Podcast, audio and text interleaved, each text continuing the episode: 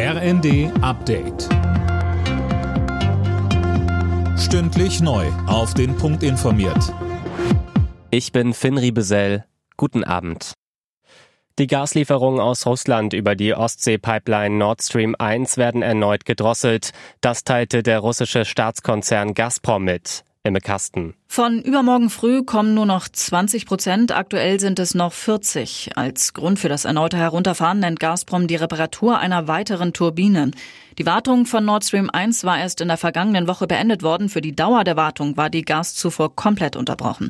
Ja, und die Reaktion aus Berlin jetzt kommt prompt. Für die erneute Lieferreduzierung gibt es keinen technischen Grund, heißt es aus dem Bundeswirtschaftsministerium.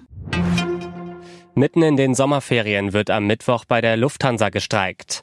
Passagiere müssen sich auf Flugausfälle einstellen. Die Gewerkschaft Verdi hat das Bodenpersonal wegen der stockenden Tarifverhandlungen zum Ausstand aufgerufen. Die Lufthansa bezeichnet den Streik als unverhältnismäßig.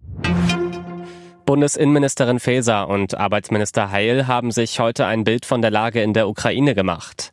Unter anderem besuchten sie die völlig zerstörte Stadt Irpin nordwestlich von Kiew.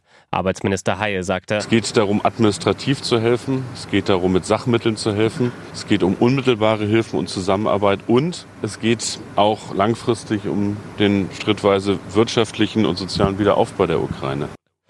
Im Anschluss standen noch Gespräche mit der ukrainischen Vizeregierungschefin und Kiews Bürgermeister Vitali Klitschko an.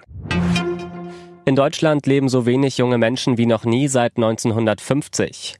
Laut Statistischem Bundesamt waren es Ende letzten Jahres etwa 8,3 Millionen zwischen 15 und 24 Jahren.